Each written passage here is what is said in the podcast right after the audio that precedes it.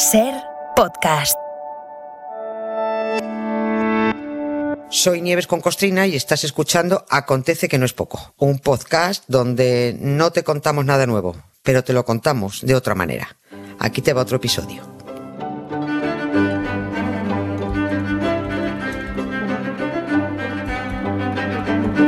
Hola Nieves, buenas tardes. Buenas tardes, Hola, Carlas. ¿qué ¿cómo tal? estás? Muy bien. Muy bien. muy Aquí bien, hablando con Aymar, también. ya ves, ya ves.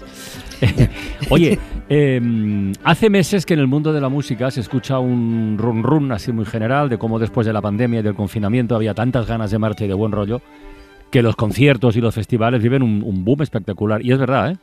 Es verdad, au- aunque eso tiene letra pequeña, y es que de este boom se benefician sobre todo pues las grandes figuras, los consagrados, los grandes grupos y tal. Pero luego hay otro montón de gente eh, que sigue en el sector pasando las canutas. Eso es así. Hoy no toca ampliarlo mucho, ya si acaso otro día.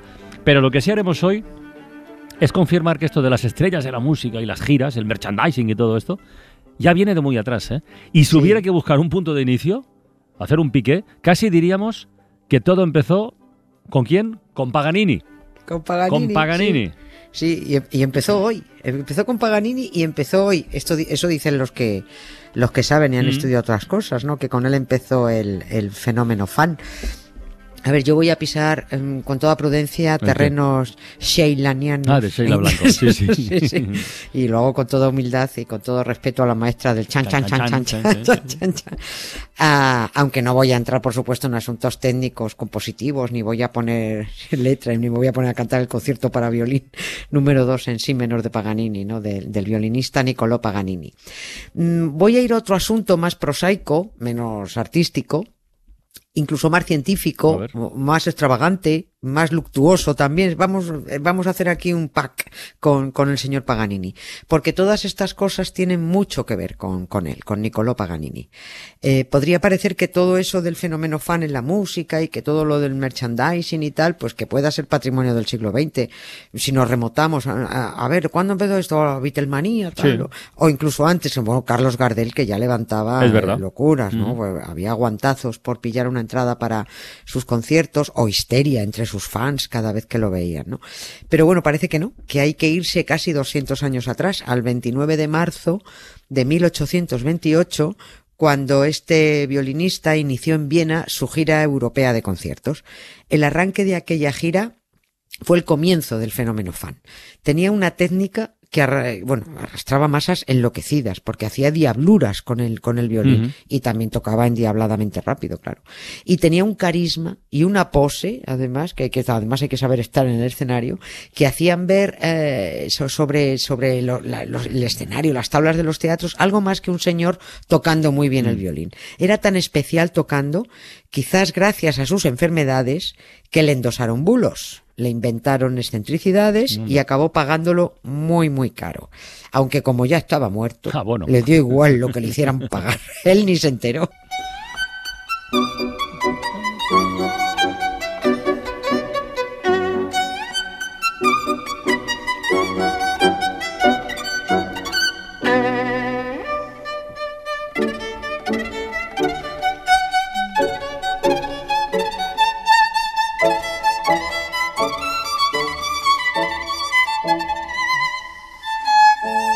Entonces aquella primera gira de Paganini, eh, por, por hacernos una idea, ¿eh? era más o menos como, como una gira de una estrella de rock de ahora. Pues, Como, parecí- como Fito sí. y los Feten, por ejemplo, ¿no? Sí, sí, o sea, en- en- salvando las distancias, pero sí, más o menos en cuanto a entusiasmo de los de los fans y a que hicieran colas kilométricas para conseguir entradas. Ahora lo que pasa es que las entradas las pillas por internet. Antes no quedaba más remedio que ir a comprarlas, ¿no? Mm, A ver, no solo reventó la, la taquilla este hombre, es que también reventó su caché como, como Mm. músico, ¿no?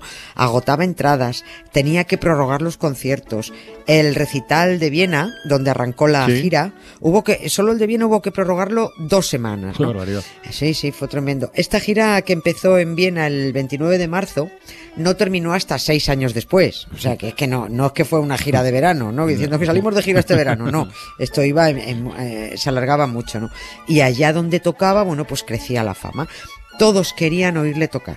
Hasta los que no entendían un mojón querían oírle tocar, pero todos querían decir, yo es que yo he visto tocar a, Paganini, ¿no? Puso de moda además su estilismo también porque vestía levita, así muy especial él, muy, muy elegantón. Los restaurantes hacían platos con su nombre, hubo hasta una marca de cigarrillos Paganini, con esto me refería a lo del merchandising. De Viena fue a Praga, a Varsovia, Leipzig, eh, Berlín, Hamburgo, Frankfurt, París, Londres, y por donde iba encima, bueno, pues cosechando elogios de primerísimas figuras, ¿no? Eh, eh, Mendelssohn, Chopin, Schumann, Berlioz, Liszt, Rossini. Rossini, este es muy gracioso. Rossini dijo que solo había llorado tres veces en su vida. La primera con el fracaso de su primera ópera, la segunda en un barco, cuando un pavo relleno con trufas se le cayó al agua, y la tercera la primera vez que oyó tocar a ah, Paganini. Solo lloró tres veces, ¿no? Eh, Paganini ganó muchísima pasta, pero también parece que era más agarró que un chotis. ¿eh? del, del puño cerrado. Las grandes familias aristocráticas le invitaban a cenar para agasajarlo, y bueno, con la esperanza de, dice, bueno, pues que este que venga y ya de paso a ver si nos da un concierto aquí en, el en los salones, exclusivo y gratuito, ¿no? Pero él nunca, nunca llevaba el violín. Cuando le decían, hombre, señor Paganini, ¿cómo no lo ha traído usted? No, él siempre decía lo mismo, mi violín nunca cena fuera de casa. ¿Sí? Jamás tocaba gratis. No, lo, tenía mal, no lo tenía mal enfocado esto, ¿eh? No, no, no. Oye, que lo has dicho antes de pasada, Nieves, em, ¿qué tenían que ver sus posibles enfermedades con que tocara también el violín? Sí, bueno, hay varios, eh, hay varios estudios médicos sobre Paganini. Eh, todos se basan en los escritos que dejó su, su propio médico, que se llamaba Francesco Benatti, y que hizo además una minuciosa descripción física del violinista y de todas sus, sus dolencias. ¿no? Las conclusiones médicas actuales solo son teorías, evidentemente, porque no pueden ser otra cosa, pero coinciden casi todos los estudiosos. ¿no? Ningún estudio además duda de que el principal factor, por supuesto, son, eh, eso, eso no lo discuten, que son unas cualidades físicas excepcionales, una capacidad como intérprete mm, alucinante y su entrenamiento. Esto nadie lo pone en duda. Pero parece que hay algo más. Porque otros intérpretes con capacidad y con entrenamiento, pues no llegan. Entonces aquí hay algo más, ¿no? Y eso puede ser porque Paganini, según estudios actuales, sufría un trastorno del tejido conectivo, que llaman. Como su propio nombre indica, sirve para conectar para sujetarnos todo. o sea, la, piel, los cartílagos, los ligamentos, lo que nos sujeta, ¿no? Y se cree que Paganini sufría el síndrome de Marfan, eh, por eso tenía dedos muy largos, larguísimos y muy flexibles. O u otro síndrome que se llama el de Ehlers-Landos, que con, articulaciones muy, muy laxas. Esta gente que se dobla. Sí, esto, el Circo del Sol llevaba en su último espectáculo uno de estos. Claro. Le daba pues una grima, era muy bueno, ¿eh? porque hacía unas cosas absolutamente imposibles, pero daba grima. Daba grima porque pues se doblaba por lugares que son impensables de una manera. Claro, pues, pues, tienen las articulaciones, todo, eso, son laxos, son prácticamente que se, que se doblan, ¿no? Y puede que se cree que Paganini eh, también, también tenía alguno de estos dos síndromes, ¿no? Y es que la técnica de Paganini era incomprensible para músicos y críticos porque era imposible mover los dedos a semejante velocidad y de forma tan flexible. Es que no, no, no, no llegaban, ¿no? Y a base de decir que lo de este hombre no era normal, ni que, ni que tocara tan bien, ni que pudiera tocar tan rápido, ni que mantuviera un éxito alucinante en toda su gira esa que le hizo multimillonario. Bueno, pues a base de repetir todo eso, pues solo podía tener una explicación. Es que había hecho un pacto con el diablo.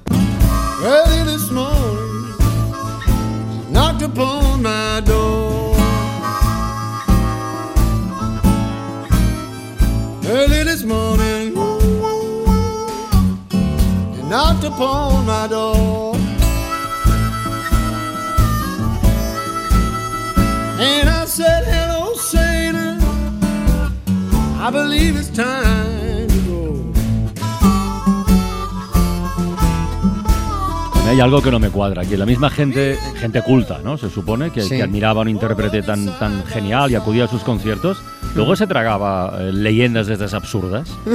Sí, sí, sí, porque la religión provoca daños irreversibles en la cabeza. Por favor. Sí, claro, claro, la, gente dio pábulo a esas idioteces que por supuesto contribuyeron a, a distribuir desde la propia iglesia, ¿no?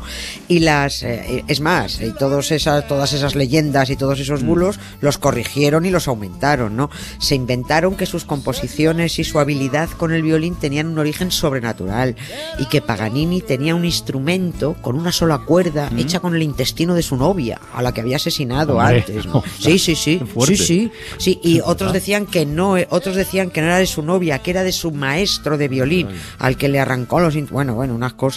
Pero por mucho que el violinista desmintiera todo, aunque cosa que dice, pero bueno, ¿para qué me voy a parar yo a desmentir esto, no? Bueno, aunque lo desmintiera, a la gente no le gusta que la realidad le fastidie un buen bulo, ¿eh?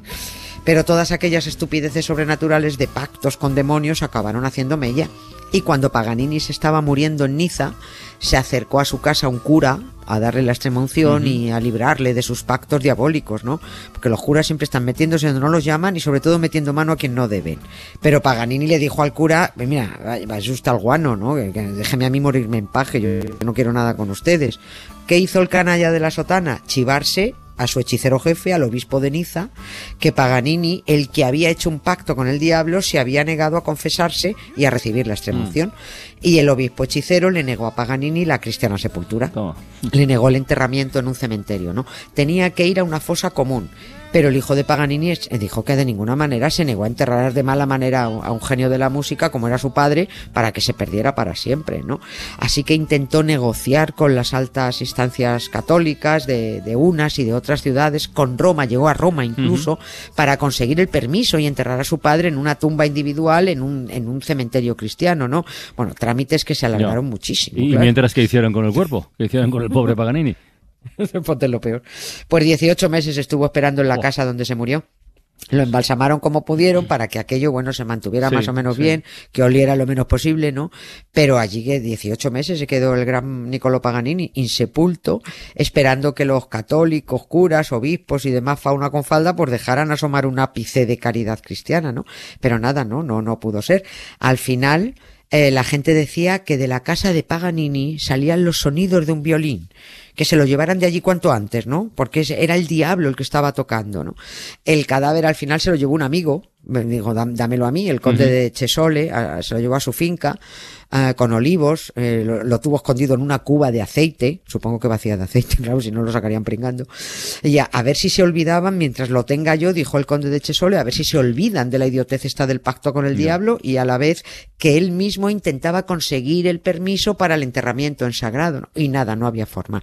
El obispo de Génova ah, lo negó, el arzobispo de Turín lo negó, el papa Gregorio XVI lo negó. ¿Y a todo esto cuánto tiempo había pasado ya desde que había palmado Paganini? De cuatro años. Había estábamos ya en 1844, habían pasado cuatro años y seguían cambiando el cadáver de sitio, porque en cuanto se entera- enteraba la gente de que por allí cerca estaba Paganini, "Oh, es que se oyen violines, vuelven a oírse violines, ese es el diablo el que está tocando. ¿no?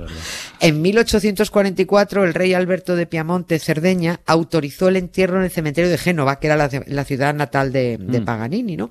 Pero allí también volvieron a sonar, bueno, no volvieron a sonar, la gente decía que sonaban violines, ¿no? Otra vez saca el, cadáver de Paganini, otra vez para otro sitio. Esta vez se lo llevaron a, a Parma, a otra finca de una pariente de Napoleón, que dijo, mira, dejad aquí este hombre, eh, mientras se- seguimos realizando trámites, mucha gente intentando para un nuevo entierro en algún otro cementerio. Y en 1876, 36 años después de la muerte, el papa, ese papa que tiene nombre de pastelito, ¿Cuál es? Pionono, Ah. Pionono, Pionono, Pionono, sí. Bueno, pues eh, este hombre rehabilitó a Paganini y autorizó que lo enterraran en el cementerio de Ah. Menos Parma. mal. Que sí, sí, que no fue el último entierro, aunque esta vez las intenciones fueron mejores. Una comisión oficial entendió que el irrepetible Niccolo Paganini merecía una tumba de honor en el nuevo cementerio de Parma y la tiene, ¿no? Tiene un pedazo de panteón con columnas y escultura incluida. Bueno, pues todavía cuando lo trasladaron, algún idiota dijo que se oyeron violines. No había ¿eh? Sí, sí, y bebido y de todo, y se había metido de todo, ¿no? Y pero bueno, toda esta crueldad católica con Paganini, porque tocaba muy bien el violín y porque mandó a un cura a freír espárragos. Es que son muy pesados. Muy pesados. Sí.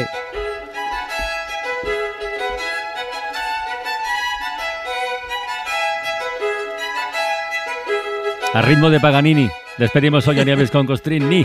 ¡Hala! Hasta mañana, Nieves. Un beso. Hasta mañanini. Para no perderte ningún episodio, síguenos en la aplicación o la web de la SER, Podium Podcast o tu plataforma de audio favorita.